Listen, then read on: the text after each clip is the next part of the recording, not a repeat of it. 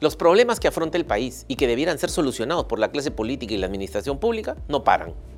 Peor aún, y como lo vemos a diario, penosamente son las propias autoridades, funcionarios y servidores públicos, que por cierto son asalariados por el Estado, quienes muchas veces motivan los perjuicios en contra de los ciudadanos. ¿Cómo no anhelar que en nuestro país no falten camas UCI para salvar la vida de nuestros compatriotas, sobre todo en el interior del país. O que a puertas de iniciar el año escolar, la infraestructura de los colegios esté en óptimas condiciones para recibir a nuestros niños, nuestras niñas, nuestros jóvenes.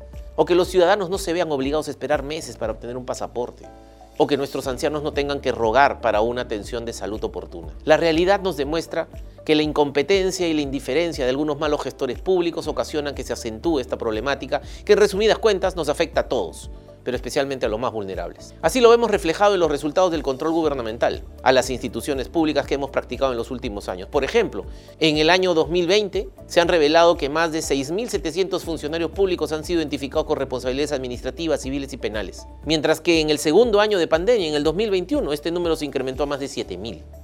Los actos cometidos por estos malos funcionarios habrían ocasionado pérdidas al Estado en el 2020 por más de 22 mil millones de soles, según las estimaciones que se han efectuado aquí en la Contraloría. Por cada sol que se pierde por corrupción e inconducta funcional, es un sol mal gastado, que no se traduce en mejores servicios públicos para la población.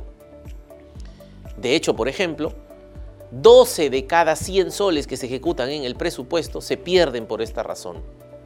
Y con este dinero, el Estado habría podido construir, imagínense, dos carreteras centrales. ¿Cómo sería nuestro proceso de desarrollo económico y social teniendo dos carreteras centrales? Cada una de cuatro carriles, con puentes, viaductos y túneles. O hubiéramos podido construir más de 1.600 colegios para 1.300 alumnos cada uno, o sea, grandes unidades escolares. Mientras que en el sector salud hubiéramos podido ejecutar más de 50 hospitales totalmente equipados con la última tecnología médica, como el Hospital 2 de Vitarte, para beneficiar a millones de personas a lo largo y ancho del país. Eso es el valor de lo que perdemos anualmente. Pero el Estado no tiene por qué seguir justificando esta situación. Y los ciudadanos, la verdad, no tenemos por qué seguir tolerando deficientes o nulos servicios y obras públicas.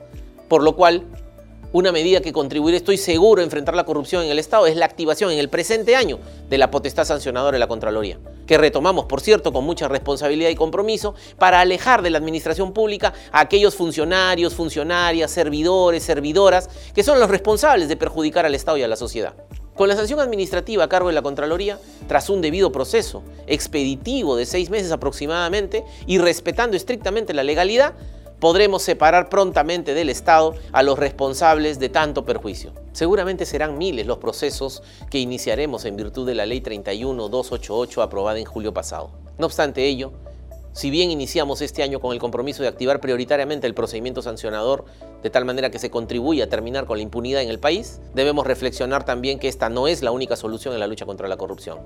Necesitamos expandir el control concurrente como mecanismo de control preventivo y también, evidentemente, más allá de nuestra función, urge que se tenga un sistema de justicia proactivo que juzgue y no tolere a quienes no sintonizan con resolver con apego a la ley las necesidades básicas de la población ni con aquellos que solo atienden sus intereses particulares a costa de los bolsillos de todos los peruanos, particularmente de los más vulnerables.